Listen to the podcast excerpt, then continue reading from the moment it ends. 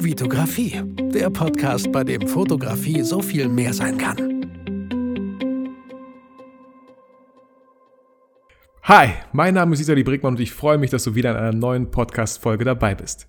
Ich habe euch versprochen, dieses Jahr ganz viele Leute in, einem, in ein Kreuzverhör zu nehmen und auch diesmal habt ihr gesehen oder gelesen, äh, dass ich wieder einen Interviewgast äh, einen Interviewgast zu Gast habe. Ich, ich liebe Deutschland und ich bin erst seit 30 Jahren hier in Deutschland, deswegen verzeiht mir mein komisches Deutsch manchmal.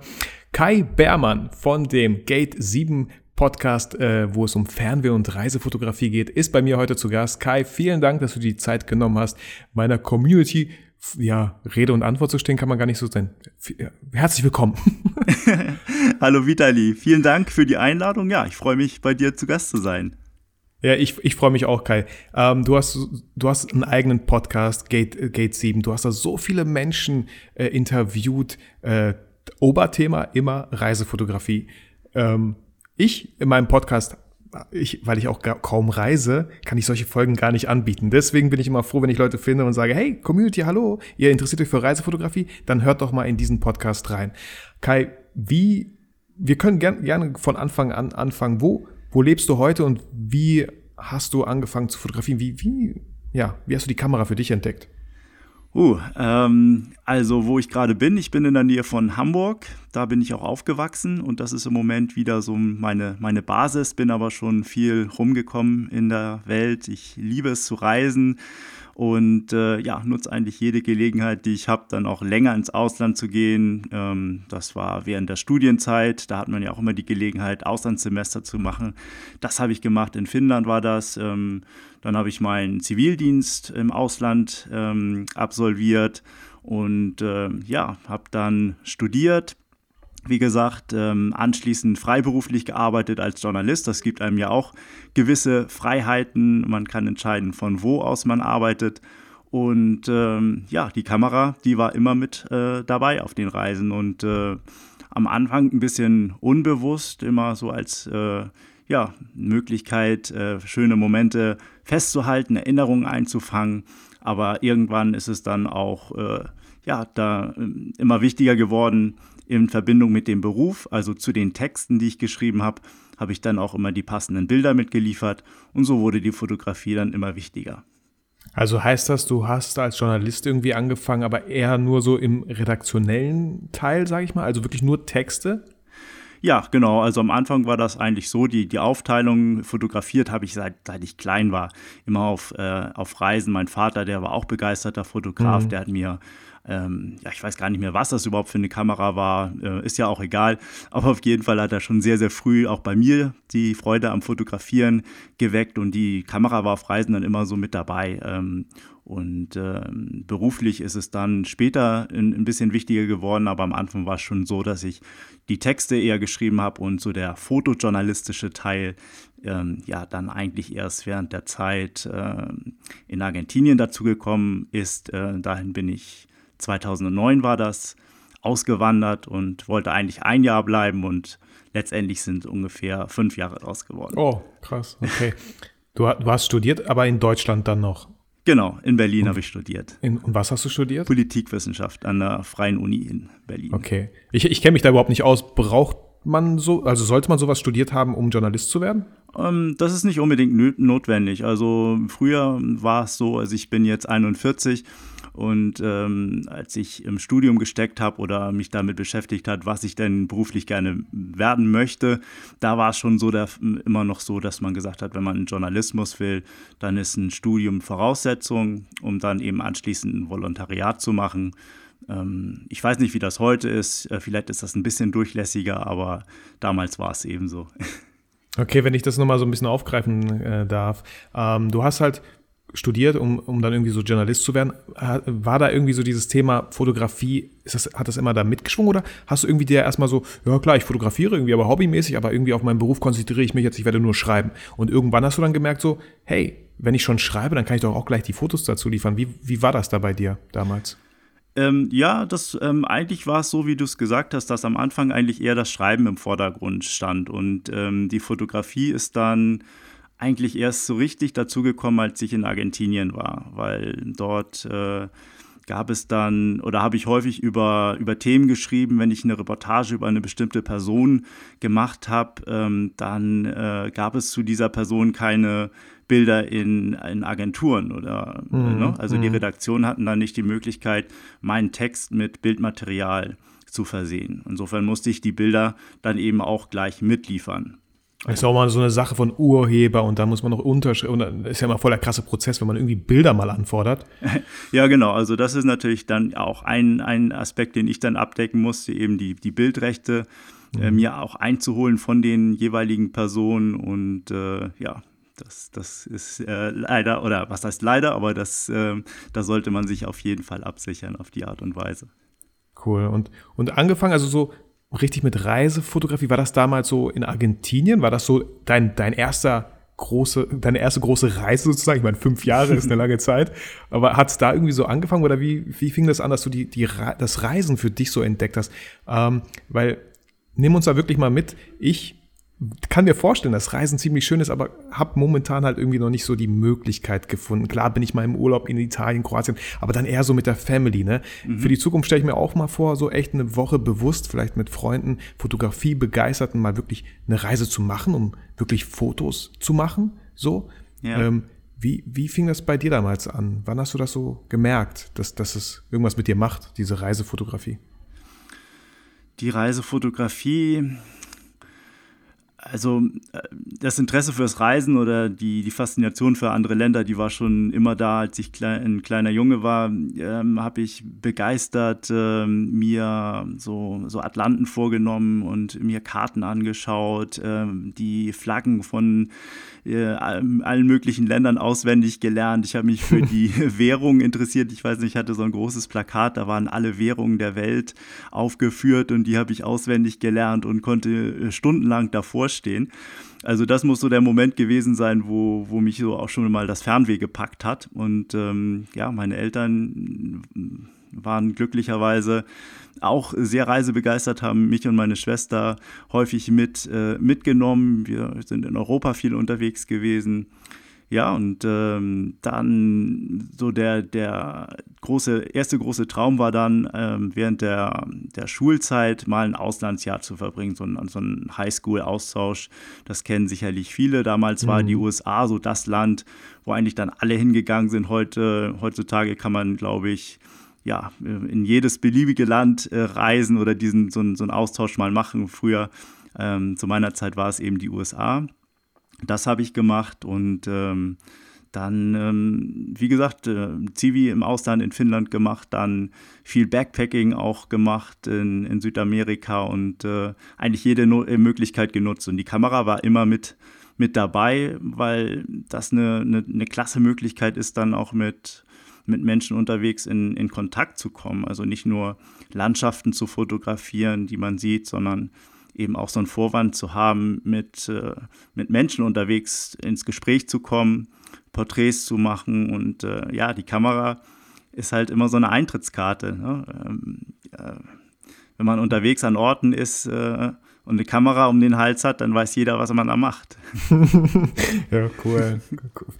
Also ich habe die Erfahrung halt noch nicht gemacht, so, ne? aber ich habe halt einen sehr guten Kollegen, ich habe auch schon einen Namen genannt, Oliver Hugo zum Beispiel, der ja. ist auch oft am Reisen. Und was ich bei ihm auch immer bewundere, er spricht die Leute einfach so an. So haben wir uns halt übrigens auch kennengelernt im Zug. Er hat mich einfach angesprochen, weil er mein Logo gesehen hat auf der Visitenkarte, die halt, ich musste das äh, Ticket zeigen, ja. mein Semesterticket und hinten war meine Visitenkarte und dann hat er das Logo erkannt und ey, du hast doch so einen YouTube-Kanal. Ne? Einfach hat mich angesprochen. Ich so, ja, und seitdem ey, mega krasse Freundschaft entstanden, weil er, weil er sich einfach traut, auch die Leute anzusprechen. Er sagt auch immer, wenn er unterwegs ist, hey, ich nehme dich mal mit, sagt er. Dann zeige ich dir, wie ich einfach Leute anspreche. Hey, willst du ein Foto? Und so immer ganz nett irgendwie. Mhm. Ähm, hast, hast du da, oder beziehungsweise, ähm, du sagst, die Kamera ist so eine, so eine Eintrittskarte. Ähm, hast du immer von Leuten Porträts gemacht? Oder meinst du auch, hey, der fotografiert auch, hey, guck mal, ich fotografiere auch, wollen wir zusammen fotografieren? Oder wie, wie war das Verhältnis da? Hm. Ja, das kann ähm, auch so sein, dass du andere Fotografen siehst und, und dann mit denen ins, ins, Gespräch kommst. Die Menschenfotografie, das hat bei mir ein bisschen gedauert, bis ich da so die Scheu mhm. abgelegt habe. Das ist, glaube ich, ja, sehr individuell. Manche sind da ja, extrovertierter und denen macht das auch nicht so viel aus, äh, fremde Menschen anzusprechen, wenn sie gerne ein Porträt machen möchten. Ähm, das hat bei mir ein bisschen gedauert, aber so diese Eintrittskarte, ähm, das meinte ich auch ähm, ein bisschen in Situationen, wo man ja als Tourist unterwegs ist, vielleicht auch mal ein bisschen abseits von den ähm, gängigen Touristenfaden sich in, in, in der Stadt, in Viertel wagt, wo nicht so viele Touristen hinkommen. Wenn man da eine Kamera hat, dann ist schon mal die erste Frage der, der Menschen, die dich da sehen und vielleicht denken, was macht er hier? Der passt ja eigentlich gar nicht so richtig hier rein. Ähm, wenn du die Kamera dabei hast, dann ist schon mal klar, dass du ähm, Fotos machst. Also ähm, da sind dann schon mal viele Fragen äh, beantwortet und ähm, entweder die Menschen, die du fotografierst oder die Gegend, die du fotografierst, ähm, bekommst du gespiegelt, dass das okay ist oder die Menschen sind nicht damit okay, dass man dort fotografiert. Aber das macht das alles schon so ein bisschen einfacher. Man hat schon mal so die erste Hürde übersprungen. Hast du da so ein paar, so ein paar Stories, also einmal irgendwie eine positive Story, wo, wo du Menschen kennengelernt hast mit der Fotografie oder wo jemand dann halt so gesagt hat, so, ey, pack deine Kamera weg oder es knallt. Also irgendwie so, hast du da ein paar Stories? Ähm, also so richtige Situationen, wo es mal knifflig geworden äh, ist, ähm, wo ich aufgrund ja einfach der Tatsache, dass ich dort fotografiert habe, in Probleme gekommen, gekommen bin, kann ich mich mh, hm, nicht, nicht wirklich erinnern. Ähm, ich denke, das hat auch immer viel damit zu tun, was man, was man spiegelt. Ne? Ob man mhm. sich selbstbewusst und, und natürlich irgendwo bewegt oder ob man schon alleine durch seine Körperhaltung irgendwie signalisiert, oh, ähm, ich bin mir nicht so ganz sicher, ob ich das hier darf und ähm, was mögen die anderen wohl von mir denken und so. Ähm, das, ähm, ja, das, wenn man da selbstbewusst rangeht, glaube ich, dann äh, bekommt man auch immer ein ganz gutes, gutes Feedback und äh, ja, was so die die, die Menschenfotografie angeht, natürlich immer, immer Respekt zeigen und ähm, ja, sich immer so ein bisschen in die, deren Situation dann auch hineinversetzen. Diese Fähigkeit ist meiner Meinung nach auch ganz wichtig. Immer so überlegen, möchte, was, was würde ich denken, wenn ich in deren Situation mhm. wäre. Mhm. Ganz normal einfach mal den Menschenverstand auch anmachen oder, oder äh, die Maxime, dieses, die Maxime des, nee, wie hieß das Prinzip? äh, also äh, einfach ausgedrückt, behandle die Menschen einfach so, wie du halt selber behandelt werden möchtest. Ne? So. Absolut, ja, auf jeden genau. Fall. Gibt's, gibt's denn so, ich kann mir vorstellen, klar, wenn du in verschiedenen Ländern unterwegs bist, dann sprichst du natürlich bestimmt nicht die Sprache aller Länder. Ähm, wie, wie ist es da? Äh, wie, wie, wie kann ich mir das vorstellen, wenn du jetzt zum Beispiel eine Person siehst, die du super interessant findest und mit, von der halt ein, gern ein Foto hättest? Wie, wie geht man da vor? Ich habe ich hab keine Ahnung, ich habe sowas, ich weiß nicht, ob ich mich sowas trauen würde. Ähm, ja, also ich glaube, der, der erste Tipp, den ich da geben könnte, wäre, sich nicht zu viele Gedanken im Vorfeld zu machen darüber, wie derjenige wohl reagieren könnte. Weil dadurch zensiert man sich unbewusst schon mal selber, wenn man mhm. überlegt, ah, hm, der guckt jetzt ein bisschen grimmig, der möchte bestimmt nicht, dass ich ihn fotografiere. Oder wenn ich mich da jetzt noch ein bisschen mehr mit der Kamera näher, dann ähm, ja, eskaliert die Situation mhm. oder ähm, es kommt ein Spruch oder was auch immer. Ähm, ich glaube, da sollte man schon mal so ein bisschen, ja, sich einfach entspannen, sich, sich wohlfühlen in der Situation und, und, und denken, ja, ich möchte gerne ein Foto machen, wie, wie kann ich das erreichen? Und dann einfach Freundlichkeit ausstrahlen, sich langsam rantasten, ähm, nicht irgendwie hinter, sich hinter einer Ecke verstecken und dann hoffen, dass derjenige einen nicht sieht. Das ist, glaube ich, ein, mhm. ein ganz gefährlicher oder äh, eine falsche Herangehensweise weil wenn diejenige Person das dann, dann merkt, dann ist die Situation ruiniert. Dann kann man auch ja. nicht mehr viel retten. Und wahrscheinlich hätte sie voll sogar Lust gehabt, wenn du sie ganz normal gefragt hättest. Kann genau. ich mir auch manchmal ganz, bei ganz vielen vorstellen. Weil das erlebe ich halt auch oft im Alltag, äh, wenn es auch gar nicht um die Fotografie geht. Ne? Du siehst jemanden mhm. und der guckt ein bisschen grimmig, ne? Ja. Und du sagst, ja, guten Tag. Und auf einmal lacht die Person. Vielleicht war sie gerade nur konzentriert, weil genau. ich kann mir gut vorstellen, dass ich sehr grimmig gucke, wenn ich aber konzentriert bin, wenn ich, ich ein Buch lese oder so und gerade irgendwas verstehen möchte, so, dann würde ich wahrscheinlich denken, ey, wenn mich von außen von einer, äh, einer sieht, denkst du so, boah, was ist das für eine, was hat der einen schlechten Tag oder so? Aber eigentlich, weißt, weißt du, das, das, was wir direkt so projizieren. Und Absolut. ich habe auch mal auch mal so vielleicht so einen kleinen Tipp gelesen, wenn du ein Foto machen willst, dann zähl im Kopf bis drei und mach es. Mhm. Je länger du darüber nachdenkst, wie du schon sagtest, umso schlimmer machst du es. Also du malst dir dann im Kopf wahrscheinlich alles aus, oh nein, was kann passieren, oh nein, ey, was, was soll denn passieren? Im schlimmsten Fall sagt die Person, nein, ich hätte gerne kein Foto. Ja, genau, das ist der schlimmste Fall, der passieren kann. Und ähm, ja, wenn man da ein bisschen schüchterner ist, dann äh, kann man ja erstmal auch ein bisschen Abstand wahren, aber so, dass äh, derjenige schon sieht, dass man da ein Foto macht und dann tastet man sich so langsam vor ähm, und ähm, ja, man merkt ja, was man dann auch so für ein Feedback bekommt, nonverbal oder mhm. verbal. Da gibt es ja ähm, sehr, sehr viele Anhaltspunkte, an die man sich dann äh, halten kann. Und was man nicht vergessen darf, ich glaube, im Grunde fühlt sich jeder Mensch geschmeichelt, wenn er, äh, wenn mhm. jemand von ihm ein Foto macht weil das ja auch irgendwo ein Ausdruck dafür ist, dass irgendetwas ähm, ja, die Aufmerksamkeit erregt hat ähm, und irgendwas Besonderes da sein muss, weil sonst würden wir wahrscheinlich kein Foto ähm, von jemandem machen. Und äh, das kann man auch sehr, sehr gut immer einsetzen, oder? es hängt natürlich auch ein bisschen davon ab, macht man Streetfotografie, da ist ja mhm. häufig das Ziel, ungestellte Situationen abzulichten, da ist es dann vielleicht gar nicht so gut, wenn derjenige, den man da fotografiert, ähm, das in dem Moment mitbekommt. Mhm. Aber es gibt ja auch die Möglichkeit oder manchmal den Wunsch, äh, wirklich ähm, Straßenporträts zu machen oder allgemein auf Reisen, wenn man in, in kleine Dörfer kommt, dort von den Menschen Fotos zu machen. Und ähm, ja, dann kann man natürlich auch direkt in die Kommunik äh, Kommunikation gehen.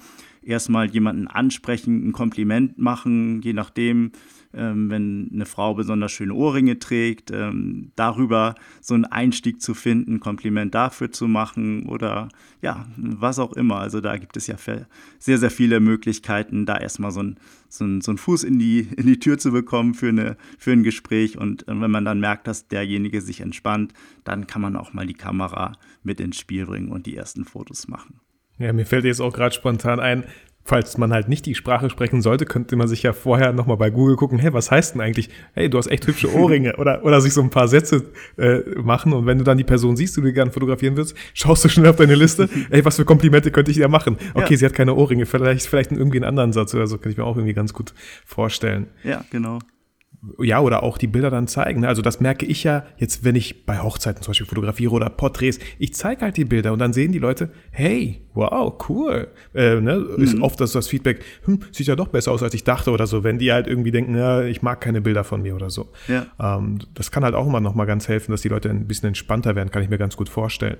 Ja, auf jeden Fall. Und ähm, eine Sache noch, das ist in, in mehreren Interviews in meinem Podcast von Gästen auch schon genannt worden, die mit so kleinen ähm, Instax-Kameras reisen. Das heißt, ah, da hast ja, du dann auch immer die Möglichkeit, in solchen Situationen äh, dem, demjenigen auch gleich vor Ort ein Bild von sich zu überreichen. Das ist ja, manchmal ist man auch in Regionen unterwegs ähm, oder in Ländern, wo die, die Menschen nicht viele Fotos von Ach, sich krass, haben. Ne? Ja, stimmt. Und ja. dann hat man gleich was, was man zurückgeben kann. Das ist, finde ich, auch eine, eine sehr, sehr schöne Geste. Boah, voll. Also klar, dann einfach deine Hauptkamera, mit der du gerne fotografierst, wo du die Bilder dann natürlich im RAW-Entwickler noch ein bisschen bearbeitest, aber dann so eine Instax und es gibt ja die Instax Mini, mhm. die sind ja wirklich klein. Es gibt die größeren, die ich besser finde, weil ich finde die Minis echt mini, so, äh, und aber die ein bisschen größeren, da kann ich mir echt cool vorstellen, dann machst du noch am Ende so als Dank dieses eine Foto und dann haben die das einfach, dass es wird mir gerade auch wieder so ein bisschen bewusst kriegt, eine leichte Gänsehaut, dass sie dann dieses eine Foto vielleicht für den Rest ihres Lebens halt bei sich stehen haben, so von sich. Mhm, ja. Und das hast du denen gegeben, so. Voll, voll, voll der schöne Gedanke, voll cool. ähm, Kai, vielleicht noch eine Frage, weil du sagst Reisefotografie. Zum Beispiel, ich denke mir immer so, boah, ja, Reise cool, aber mega teuer. Hast du da vielleicht so ein paar Tipps, äh, wie man da irgendwie so einsteigen könnte oder wo es irgendwie günstig, was sind so günstige Alternativen? Muss es teuer sein, um viel entdecken an coolen Landschaften zu sein? Muss es teuer sein oder wie, wie, was würdest du einem raten, der damit anfangen möchte? Also ich glaube, dass die Kosten häufig nicht der, die größte Hürde sind oder dass das vielleicht eine Hürde ist, die man sich selber aufbaut und die ein bisschen davon abhält, wirklich seine Reiseträume zu leben. Also ich bin jetzt kein besonders, besonderer Experte, was ähm, Budget äh, Travel äh, angeht und, und ähm, schaue bei meinen Reisen da immer ähm, bewusst äh, drauf, wie ich, wie ich da äh, jeden Euro sparen kann. Aber ähm, eine Möglichkeit ist natürlich vor Ort ähm, auf öffentliche Verkehrsmittel auszuweichen. Ähm, das ist einmal häufig die kostengünstigere Variante, sich fortzubewegen und ähm, dann eben auch immer eine schöne Möglichkeit, mit de den Menschen in Kontakt zu kommen. Wollte ich gerade sagen, ja. Ne? Anstatt mhm. sich da so einer Reisegruppe anzuschließen, ähm, wo im, Vor im Vornherein alles organisiert ist. Ähm, das ist ähm, ja so, so ein Tipp und äh, dann ja, sich einfach zu überlegen, äh, was ist es ein, ein, ein, Wert? Möchte man mehr erleben oder möchte man eher Annehmlichkeiten haben, was auch die Kategorie von dem Hotel dann angeht? Ähm, muss es unbedingt ein Vier-Sterne-Hotel sein oder mhm. ähm, kann ich mir vielleicht auch eine, eine schöne ähm, familiengeführte Pension nehmen oder Hostels sind heutzutage ja auch immer komfortabler. Das sind nicht immer die ähm, zwölf Betten äh, Schlafräume. Also ähm, da, gibt, da gibt es ja unheimlich viele Möglichkeiten, äh, die, die Kosten zu, zu beschränken. Und ähm, da gibt es vielleicht bessere Tipps, als ich jetzt geben könnte. Es gibt ein super Buch, ähm, Vagabonding von Rolf Potts, ähm, mhm. heißt der Autor. Ähm, da geht es wirklich genau um dieses Thema. Wie kann man mit einem, auch mit einem kleinen Budget viel und lange reisen. Und ähm, ja, wer, wer da äh, Tipps haben möchte, der ist damit sehr, sehr gut beraten. Mit ich habe mir direkt mal notiert, dass, dass äh, wir das in die Shownotes packen, dieses Buch. Also ich kenne es auch gar mhm. nicht. Falls sich da jemand interessiert, einfach mal in den Showlinks vorbeischauen. Das, da haben wir das Buch verlinkt. Ja. Könnt ihr euch das mal durchlesen. Ähm, ja, und ähm, ich meine, Europa, da gibt es ja auch super viele man muss ja auch nicht ein Flugzeug, weil ich denke immer, ein Flugzeug allein schon ist ja mega teuer oder mhm. so, ne? Ähm, da kann man ja auch irgendwie mit der, mit dem Zug kann man nach Paris aus Köln, denke ich. Irgendwie so, sowas, ne? Oder es muss vielleicht, oder was würdest du sagen? Es muss ja auch vielleicht nicht unbedingt direkt ein anderes Land sein, sondern vielleicht einfach eine andere Stadt, wo man sich so ein bisschen rantasten kann an die Reisefotografie. Ja, definitiv. Also es muss nicht immer die, die Fernreise sein. Ähm, auch ähm, einfach mal am Wochenende in die nächstgrößere Stadt zu fahren, die, das kann einem schon helfen. Also man, man hört ja oft bei Fotografen, die dann sagen, oh ja, ich weiß in meiner näheren Umgebung gar nicht, was ich dort fotografieren soll. Ähm, das ist alles, ähm, da, da springt mich irgendwie nichts an, da finde ich keine Motive. Und äh, das hat natürlich viel damit zu tun, dass man sich vielleicht schon so dran gewöhnt hat an all das, was man sieht hm. und dann ähm, ja nicht ein bisschen verlernt hat, das Besondere zu sehen oder verlernt hat, genauer hinzuschauen. Und ähm, das kann man dann natürlich, wenn man die Umgebung wechselt, ähm, springt einen viel mehr ins Auge und das ist ein bisschen leichter, so in diesen Flow reinzukommen. Erstmal wieder mit der Kamera sich zu beschäftigen, äh, viel zu fotografieren. Und das kann man dann, wenn man dann in seinem Alltag ist, auch wieder dahin übertragen und ähm, bewusst zu sagen, ich ich gehe jetzt vielleicht mal einen anderen Weg zur Arbeit und schaue, was ich dort ja. Neues entdecke.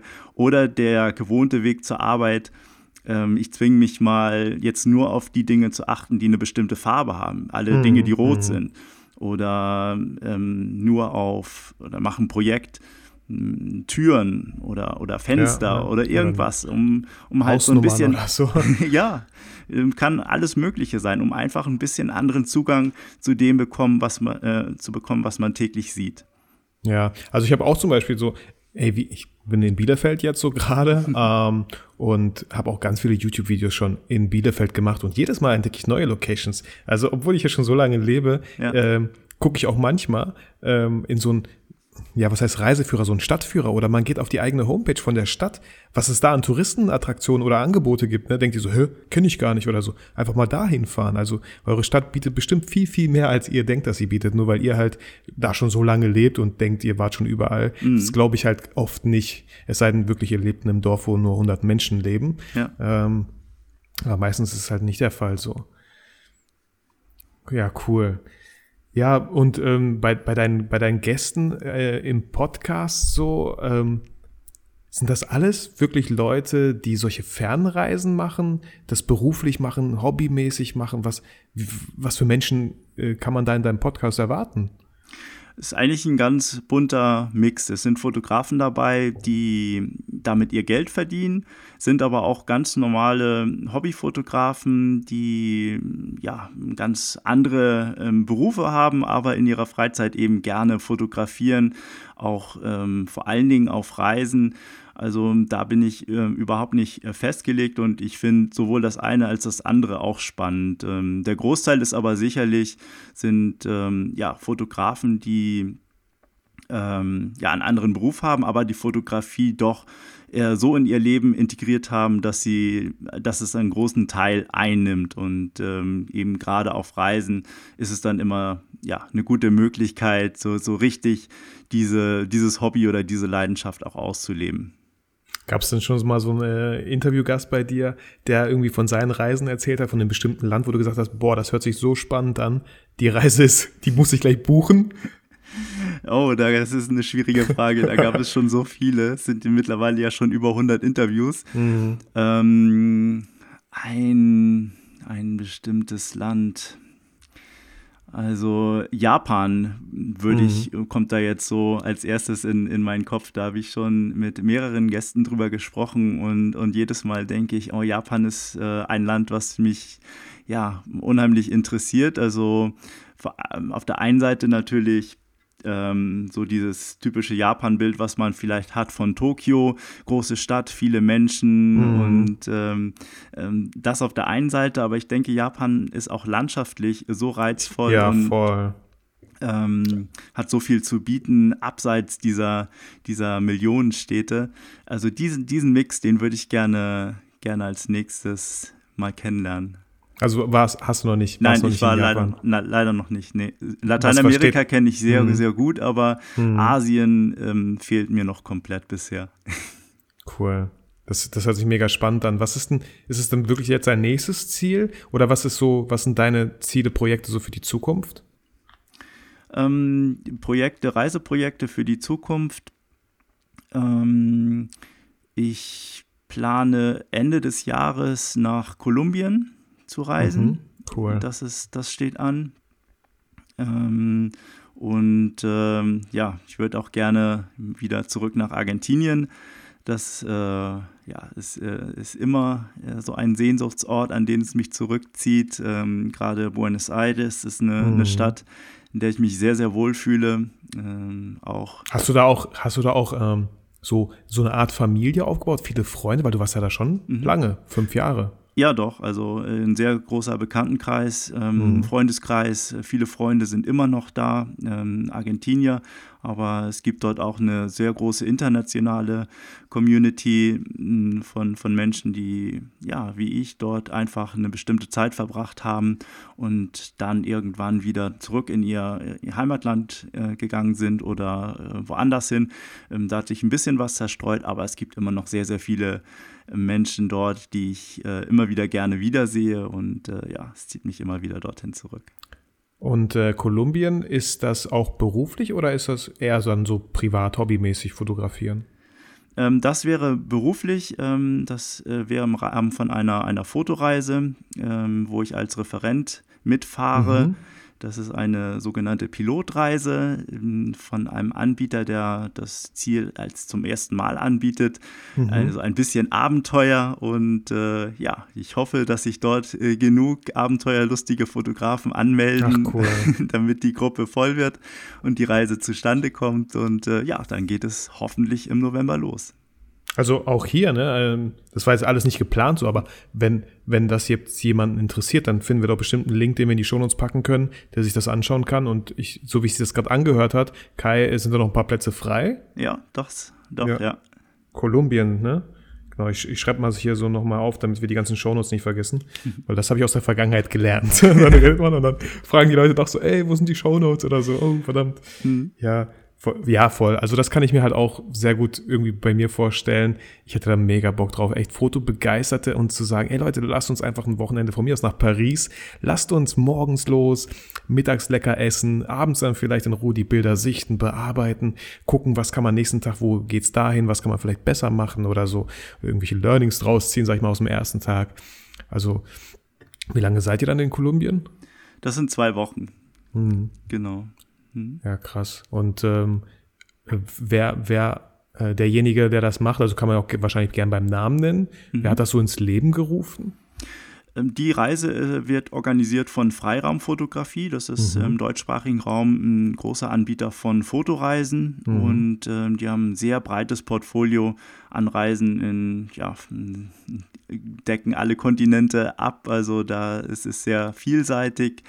Und ähm, ja, das sind dann immer wirklich speziell für Fotografen Reisen, die auf die Bedürfnisse zugeschnitten sind, mhm. weil auch auf normalen Reisen kann man natürlich fotografieren, aber als Fotograf ähm, ja, steht man immer ein bisschen früher auf, ist zu anderen Tageszeiten unterwegs, ja. weil äh, das Licht dann reizvoller und, und besser ist. Und äh, ja, diese Reisen, die sind eben speziell auf die Bedürfnisse, äh, Bedürfnisse von Fotografen auch ausgerichtet.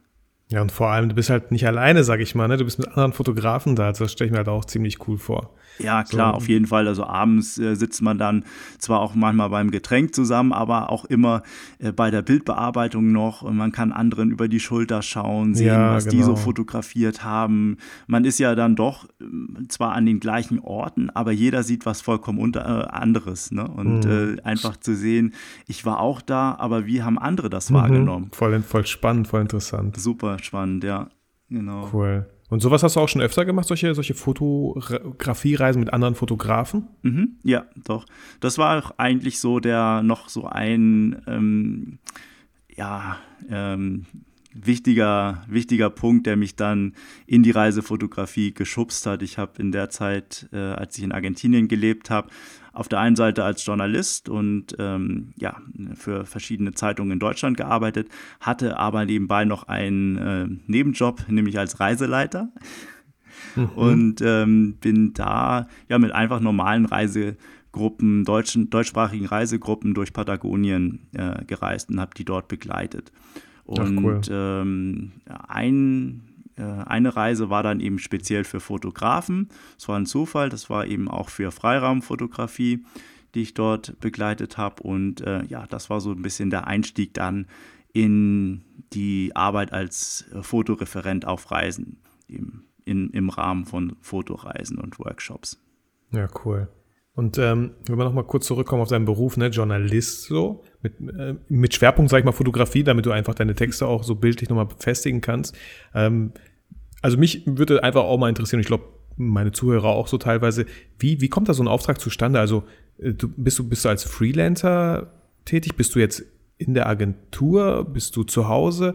Kommt dann irgendwie so eine Mail, hey Kai, ich habe einen neuen Auftrag für dich, oder? Oder wie kann ich mir das vorstellen?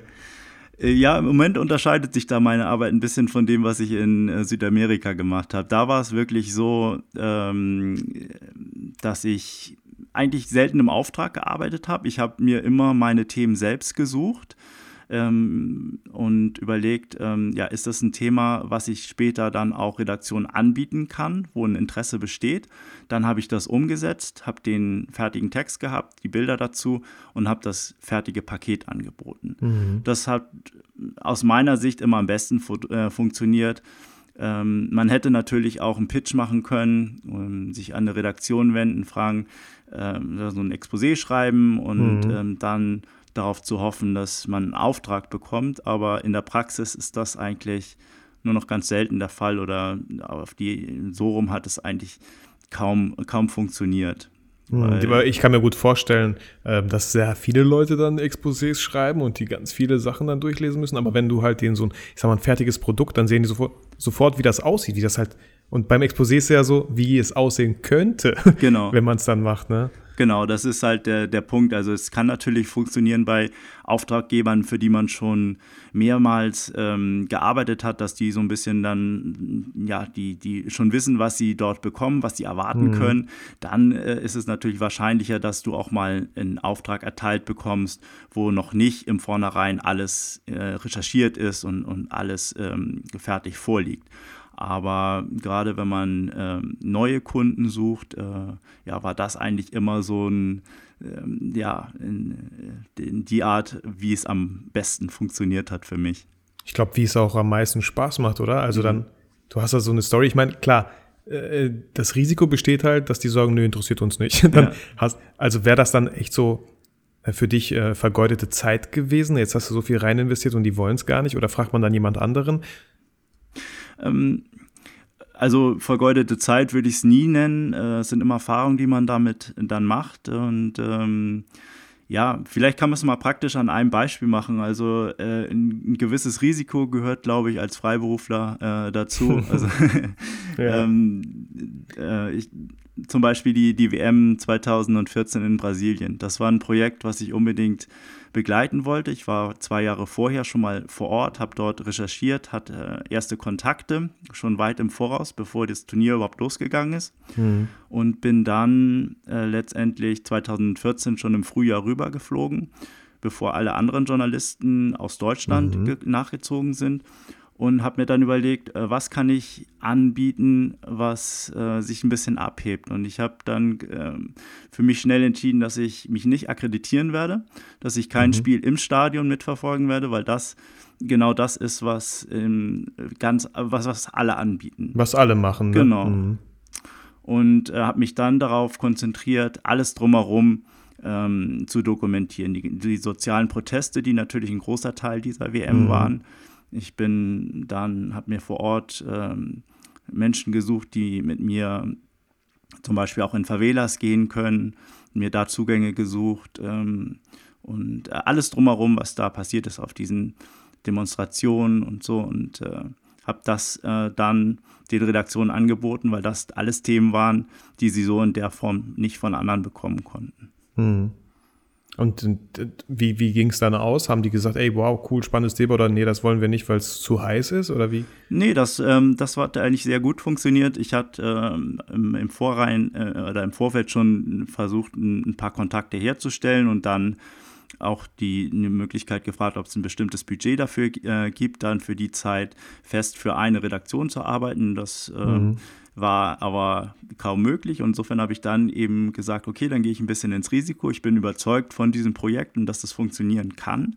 Habe mir dann ähm, alles äh, ja, selbstständig organisiert, Unterkunft vor Ort in Brasilien, Flug, äh, alles ähm, Transportkosten erstmal vorgestreckt und dann ja, einfach Gas gegeben und äh, versucht, gute, gute Arbeit abzuliefern. Und im, im, äh, ja, im Nachhinein hat sich dieser, diese Herangehensweise eben auch ausgezahlt. Ja, voll cool. Hört sich voll spannend an auf jeden Fall. Und auch einfach dieses, ja, dieses Risiko zu gehen, weil, weil ich höre raus, dass du einfach mega Bock drauf hattest. Ja. Und es nicht wie alle anderen zu machen. Ich glaube, 2014 war Paul Ripke dann derjenige, der bei den Spielern war, wenn ich mich, wenn ich mich richtig erinnere. Ja, der hat es, glaube ich, ganz gut gemacht. Also ja. genau seine, ich, ich, ich kenne natürlich seinen Namen, aber wie er das gemacht hat, ähm, genau weiß ich jetzt nicht, aber beim Finale war es wohl eben auch so, dass er sich dort ähm, ja, einfach Zugang äh, verschafft hat auf den Rasen und dann wirklich ja. ganz nah dran war ähm, und äh, ja, letztendlich dann diese, diese Bilder auch machen konnte. Hm. Ja, aber vor, ich finde das, ich finde das halt einen coolen Ansatz, ne? So, ähm, alle anderen machen es so, deswegen mache ich es nicht so. Mhm. So, man sagt ja auch manchmal, oder Steffen Böttcher hat, glaube ich, mal gesagt, wenn du irgendwie an eine Location kommst und du willst ein Foto machen, dann das erste Foto, was dir einfällt, mach es nicht. so, ja. Such dir was anderes. so.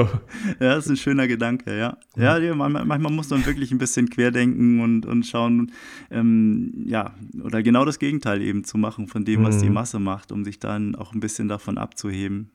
Ja, ja finde ich cool. Und ja, willst du, willst du hier beruflich äh, auf der Schiene halt bleiben? Willst du gerne immer oder, oder wie, wo siehst du dich halt in zehn Jahren? Ich wollte das jetzt nicht so ausdrücken, aber was, was möchtest du halt in Zukunft machen? Trotzdem immer Journalist bleiben? Äh, in irgendeiner Form glaube ich schon. Das ist schon ein Beruf, der mir unheimlich viel, viel Spaß macht und äh, in Kombination mit dem Reisen und der Fotografie wird das eigentlich immer der, Bereich sein, in dem ich mich bewegen möchte. Ja, in, es kann manchmal sein, dass der Journalismus ein bisschen mehr im Vordergrund steht, so wie es aktuell der, der Fall ist, aber dann hoffe ich, dass jetzt auch bald mal wieder die Zeit kommt, wo das Reisen etwas mehr Zeit äh, oder wo ich mehr Zeit fürs Reisen habe und für die Fotografie da, für, für Workshops, äh, solche Dinge. Also dieser, dieser Mix ist es, der, der mich da packt und ähm, ja, den den ich auch so beibehalten möchte. Ja, das hört sich mega spannend an, weil auch es ist so abwechslungsreich, kann ich mir halt vorstellen. Ne? Ja. Ähm, ich ich habe auch damals, als ich noch jünger war, dachte ich mir, hm, eigentlich hat jeder Mensch eine ganz eigene Geschichte. Und eigentlich, auch wenn der Mensch nicht denkt, nein, mein Leben ist nicht besonders, ist da irgendwas, wo, wo man eine kleine Geschichte drum schreiben könnte. Irgendwie sowas habe ich mir immer halt gedacht. Und bei ich weiß nicht wie vielen Milliarden Menschen auf dem Planeten, sind es ganz schön viele Stories, die es halt irgendwie zu entdecken gibt oder zu gucken. Und ich stelle mir das echt, echt einen coolen Beruf hast du, Kai. Das ist, glaube ich, echt voll schön, wie du Fotografie, äh, äh, ja, Beruf und, und dieses Reisen halt miteinander verbinden kannst. Hm. Ja, vielen voll Dank. Cool. Gerne. Äh, ich hoffe auch irgendwann mal, so weil ich ja gesagt habe, wenn ich ein bisschen älter bin, meine Kinder älter sind, dann werde ich auch vielleicht reisen. Vielleicht treffen wir uns ja dann irgendwie persönlich auf so einem Workshop von dir oder irgendwie so eine, auf so einer Reise. Ähm, also das möchte ich echt unbedingt mal machen. So, das finde ich finde ich voll interessant. Ja, würde mich freuen, wenn das irgendwann mal der Fall sein sollte. ja, voll cool.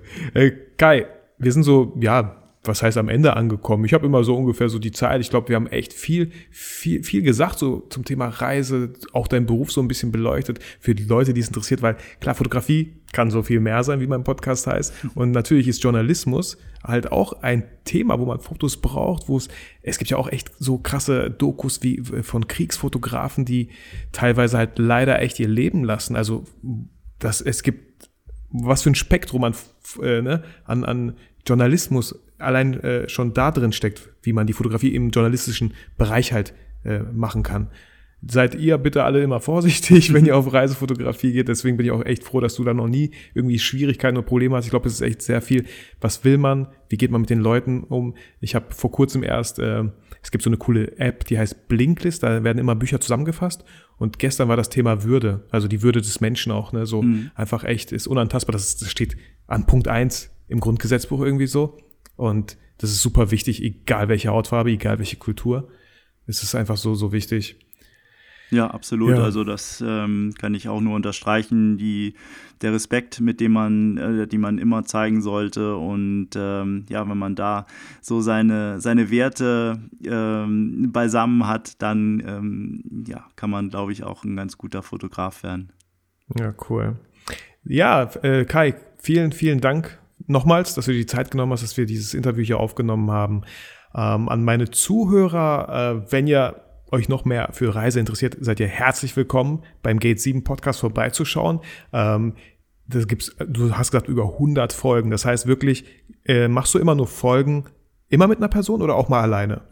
Ähm, das ist eine gute Frage. Ich habe, äh, ich möchte auch mehr Einzelfolgen machen, mehr Solofolgen. Mhm. Das ist auf jeden Fall geplant. Bisher sind es über, überwiegend Interviews mit. Äh, was ja auch nicht schlecht ist. Was auch nicht schlecht ist, natürlich, ja. klar.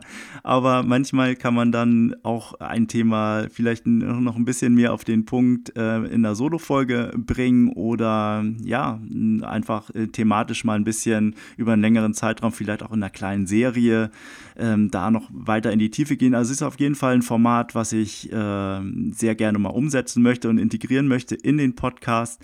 Bisher sind es ja, ja größtenteils aber Interviews, ja. Bei mir ist genau andersrum, glaube ich. Ich rede viel, viel alleine so, wo ich mir dann halt sagte, hm, ist, ist cool, alles, alles super. Die Leute wissen es auch echt so zu schätzen. Und trotzdem habe ich dann halt irgendwann mal als Feedback bekommen, äh, Interviews finde ich voll cool, du sollst mehr Interviews haben, weil es einfach dynamischer wirkt. Ne? Man hat zwei Leuten, die man zuhört. Und ich weiß selber von mir, ich konsumiere halt auch gewisse Podcasts und ich finde es halt klar, immer wenn es so ein Interview ist, denke ich mir so, wow, cool, was ist das für eine Person, die möchte ich näher kennenlernen, habe dann halt die Möglichkeit, in die Shownotes zu schauen und, ne, also das, das finde ich immer, allein schon die Leute halt auch kennenzulernen. Ne? Allein, ja, wen man, wen du schon alles kennengelernt hast über deinen Podcast. Das ist unglaublich. Finde ich mhm. voll cool. Ja, ja, genau, das ist es eben. Das ist so ähm, bereichernd, ähm, dadurch die Möglichkeit zu haben, auf Menschen zuzugehen, sie einzuladen in den Podcast und von ihnen zu lernen, ähm, ihre Geschichten zu hören. Also es ist ähm, immer wieder, immer wieder spannend, was man dort für Menschen kennenlernt darüber. Ja, cool. So, Kai, vielen, vielen Dank nochmal. Ähm, wie gesagt, ihr findet alles in den Show Notes, auch ähm, das Buch, was du erwähnt hast, die Reise nach Kolumbien, falls ihr da irgendwie so euch das Fernweh gepackt hat, seid ihr herzlich willkommen, da einfach mal vorbeizuschauen. Und Kai, ähm, ich wünsche dir noch einen guten, noch einen guten Start ins, in die Woche sozusagen. und ähm, freue mich, dass du hier äh, zu Gast warst in meinem Podcast. Ähm, ja, und wünsche allen anderen was ich halt immer wünsche, dass ihr immer motiviert und inspiriert euch fühlt und vor allem niemals vergesst, warum ihr eigentlich fotografiert. Hm. Vielen Dank, Vitali, auch nochmal für die Einladung. Hat mich gefreut, bei dir hier äh, ja, im Podcast sein zu dürfen. Ähm, ja, auch äh, deinen Hörern alles Gute und äh, für dich auch für deine weiteren Projekte. Mach's gut.